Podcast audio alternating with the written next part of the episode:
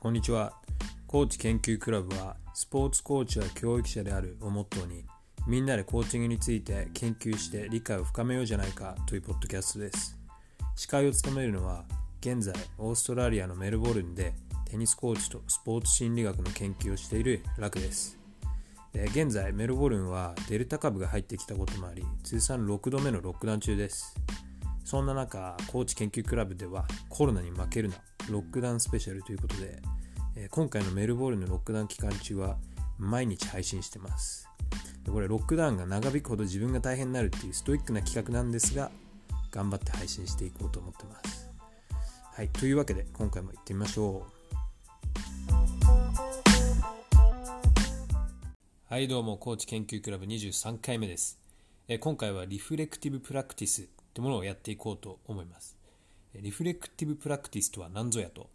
リフレクティブプラクティスとは実践者が自身と自身の実践経験をリフレクションを通して内省し自身の実践についての理解を深めることでより豊かな実践者へと成長していくための実践研究法でありますえー、ここで重要なのがリフレクションですね。リフレクションっていうのはですね、経験を振り返ることで新たな意味解釈を引き出し、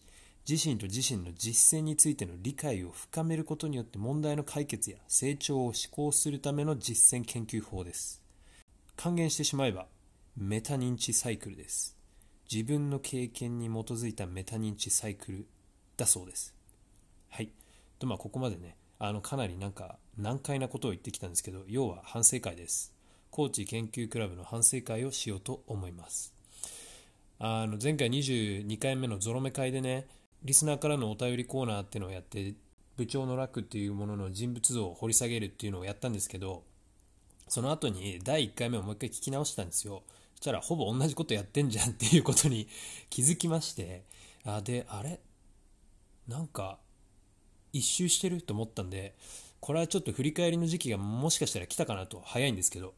まあでもね、毎日配信やってるっていうことで、結構あの、エピソード数、回数はのあの増えてきてるんで、まあこの辺で一旦ね、ちょっとそう、反省会っていうのもいいかなと思ったりして、その反省をするにあたって、このリフレクティブプラクティスっていうものを使おうかなと。まあ、リフレクティブプラクティス、まあ、さっきも言ってしまったんですけど、要は反省会なんで、今現状やったことをあの振り返って、どこがうまくいってて、何が課題なのかで、次のアクションは何かっていうことをちょっと話して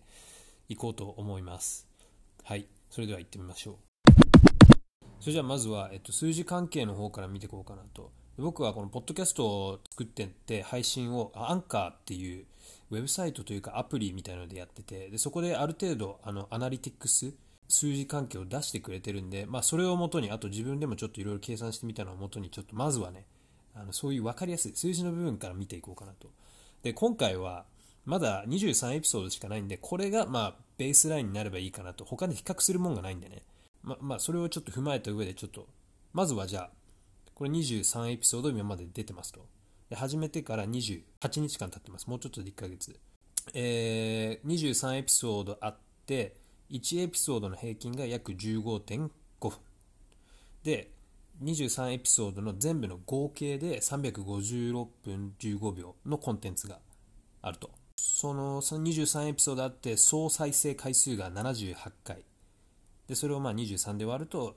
1エピソード1回にか1回換算で約3.4回再生されてますと。でまあさっきも言った通りちょっとこれはねあの比べようがないんで今のところねまだ始めて早いんで。でこのだから反省会っていうのを何回もやっていくうちにちょっと見えてくるかなと思うんで、まあ、ここは一応この元になる数字ということで今のところ23エピソード出して1ヶ月やった感じでは78回再生されててで約1回につき3.4回再生3.4回再生されてると。でこれをまたあのまあ、28日後にやった時に何か変化があるかなっていうのを見たらいいんじゃないかなと思ってます。でこれアンカー面白いのが視聴者リスナーの国が出るのもあるんですよね。で67%が日本30%がオーストラリアで1%アメリカで聞かれてるみたいですね。アメリカって誰が聞いてるんだろうな。で、えー、どのプラットフォームで聞いてるかっていうのも出てて69%の人が Spotify22% アンカーからで、Apple Podcast7% で2%がその他。Apple Podcast7% っていうのがね、ちょっと少ないかなと思うんですよね。ポッドキャスト多分、Apple で聞いてる人が相当多いと思うんで、で、ただ、その割に、あの、これデバイス何を使って聞いてるかっていうのも出てくるんですけど、iPhone84% なんで、iPhone で Spotify を使って聞いているっていうのが多いのかな。で、あと、まあ、iPhone84%、Android5%、Windows だから Web から聞いてる人もいるんで、Windows と Web が、まあ、Windows と Web 合わせちゃっていいのかな ?9% ってことで、Web4%、Windows5%。なんで、ここはちょっと考えるとこかな。この Apple Podcast をどう使うかっていうね。はい。で、一応ね、あの、聞いてる人の性別っていうのも出してくれてるんですけど、これソース元が Spotify なんで、Spotify で聞いてる人のしか多分出てないっていうのと、ちょっとこれ参考になるのかなっていう怪しいので、あの参考にはしません。ただ一応報告はします。女性73%、男性17%、えー、あの性別がわからないっていうのが10%。で、あと一応このね、聞いてる人の年齢っていうのもこれもソース元が Spotify で出てて、えー、18歳から22歳が2%、23歳から27歳10%、28から34歳が68%、45歳から59歳が10%。まあ、これの方が性別よりはちょっとは参考になるかな。聞いてる年齢層っていうので、の方が多分圧後のに参考にできるかな。ただまあこれソース元がさっきも言ったんですけど Spotify なんで Spotify で聞いてないと意味がないのかなっていうのがあるんでまあちょっとどこまで参考にしようかなっていうのは考え中です。ただまあ28歳から34歳が断然聞いてる人では多いと68%。まあこんなところですかね。とりあえずその数字で分かっているところ、うん、高知研究クラブというポッドキャストの要はあのそうですね。数字で分かる部分はそんなとこですかね。でまあさっきも何回も言ってるんですけどこれはもう元になる数字なんで、うん、別にそこまでこれで気づきっていうのはあんまり今回はないですかね。はい。まあ1エピソードの平均の長さとか尺の長さとか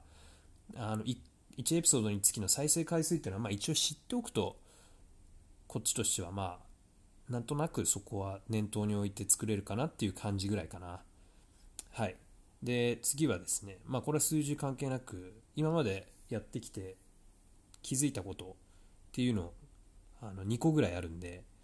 そこも大事だと思うんでねあの反省会で。で気づき1個目、えー、ゲストが出ている回は再生数が多い、まあ、これは当たり前なんですけどね。でちなみに、え、第2回目の自分の僕の妹の花が出た回が11回再生回数。第6回の夢初登場嫁の夢初登場の回が8再生。第14回目のコーチはつらいよ。嫁の夢が出た回ですねそれもまた。が6再生なんで。でこの3回しか今のところコーチ研究クラブはゲストが出てる回がないんですけどその3回ともやっぱり平均再生回数を断然上回ってるんでこれはやっぱりゲストを出した方が聞かれるっていうのは間違いない。これは気づき1個目気づきの2個目、あの、第1回目、一番最初の回が思ったよりも聞かれてるんですよね。で、これ一応7再生で、で、エピソード自体の尺が4分54秒、4分54秒。これもプラットフォームによってどういう風にその毎回のが出てくるか分かんないんですけど、多分一番下に出てくると思うんですよ、第1回目って。だからスクロールしないとかなりそうスクロールで一番下まで行かないと出てこない回だと思うんで目にはつきにくい回の割にやっぱり7再生ついてるんであ1回目って結構みんな聞くんだなっていうのが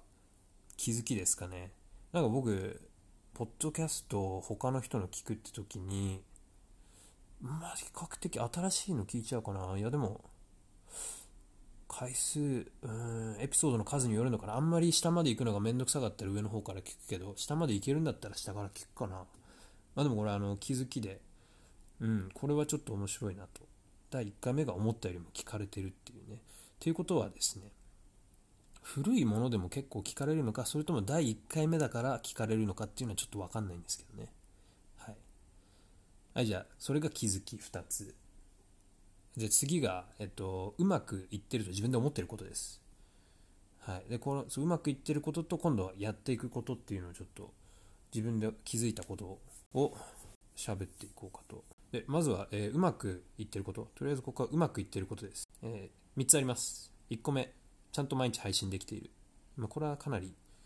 でかいですね、まあ、ロックダウンのおかげもあるんで毎日配信できてるのは大きいです。毎日毎日コンテンツを増やしてるんでやっぱコンテンツが出てこなければ再生回数も伸びないんじゃないかと思ってます。2個目。喋りが少し上手くなった気がする。これ完全に個人的な感想ですけどね。できればもっとこう、あーとか、えーとか、そういうのを減らしたいんですけど、これ、対面で誰かと喋ってるわけじゃないんで、結構難しいなっていうのは自分で思うんですけど、まあ、それでも少し慣れてきたぐらいかな。上手くなったというよりは慣れてきた。感じですかね。えー、3つ目、あの、話したいことはまだまだ山ほどある。毎日配信しててもやっぱり話したいことはまだまだあるんで、そこはうまくいってるかなとうん、毎日配信でやっぱりね、心配なのはこう喋ることがなくなっちゃうってことなんで、それでもまあある程度アイデアはまだまだありそうなんで、そこはうまくいってることです。はい。で、次、まあやっていくこと、課題というか、うん、やっていくことか。ですかね。自分で思ったこと。えー、これはですね、主に4つあって、1つ目が喋りのスキル。まあこれはまあしょうがないですよね。これ音声コンテンツなんで、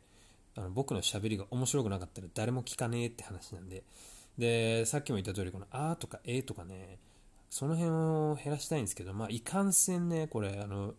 誰もいない空間に向かって喋ってるんで、なかなか難しいんですよね。人と喋ると、こう、返事があるっていうのを前提で喋ってるんで、それとは別で何の返事もない喋りなんで、これを磨いていくのはやっぱり時間かかる。デリバレットプラクティスです、これも。なんで、意識してね、自分でこう、上手くなるように意識しながら喋るっていうのを心がけてるんですけどね。これはやっていくこと。これは喋りのスキルを上げるのはやっていくこと。1個目。2個目、編集をどうするか。でこれは、あの、この撮った音源ね、今まではほぼあんまり編集入れずにただポンって載せてるんですよ。あの頭の方と後ろの方、お尻の方をちょっと切って、何も音入ってない部分とか入ってたりするんで、その部分を切ってただ乗っけてたりっていうのが多いんで、でもアンカー結構細かくね、編集できるんですよ。これで1個目の喋りのスキルっていうのもちょっと関係してくるんですけど、あとかえとか間が空いちゃった部分はもうぶった切ればいいのかなっていうことも思ってて、そう編集すればね、もっとテンポよくできるんで、喋りのスキルを上げるのと、まあ、編集も入れてった方がやっぱいいのかなっていうのを今、これ課題2個目ですね。うん。そう、編集をちゃんと入れるってこと。で、3つ目、これエピソードの準備。最近ちょっとやり始めたんですけど、やっぱりちゃんとある程度こう、喋ることをまとめておいてから始める。喋ることまとめてないから結局ね、喋りがまとまらなくて、あーとかえーとか言っちゃうんで、それちゃんとちゃんと自分で準備して喋ることをある程度ね、台本とかもちろん1から10まで書いたりはしないですけど、ある程度準備しておいてからやる方がいいんじゃないか。これやっていくことの3つ目です。で、これ4つ目。これかなり大きな課題なんですけど、ゲストを呼ぶ。うん、ずっと言ってますけど、ゲストを呼びたいって、でも誰も来てくんないんで、てか、こっちから聞けばいいんですけどね、いろんな人に。そう。まあそう、でもゲスト出てる回がやっぱりさっきも言った通り、どう考えても再生回数が伸びるんで、まあ別に再生回数伸ばすためにやってるわけじゃないですけど、ゲスト出てる方が面白い話ができるのは間違いないんで、僕一人で喋っててもね、うん、やっぱ話の広がりが違うんで、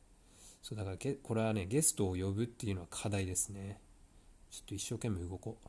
あと、あの、ゲスト出たい人がいれば、もうぜひ連絡ください。Twitter にメッセージください。まあ、そんなことですかね。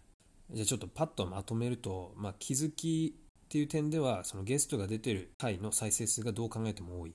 で2個目の気づきが、1回目が、第1回目が思ったよりも聞かれている。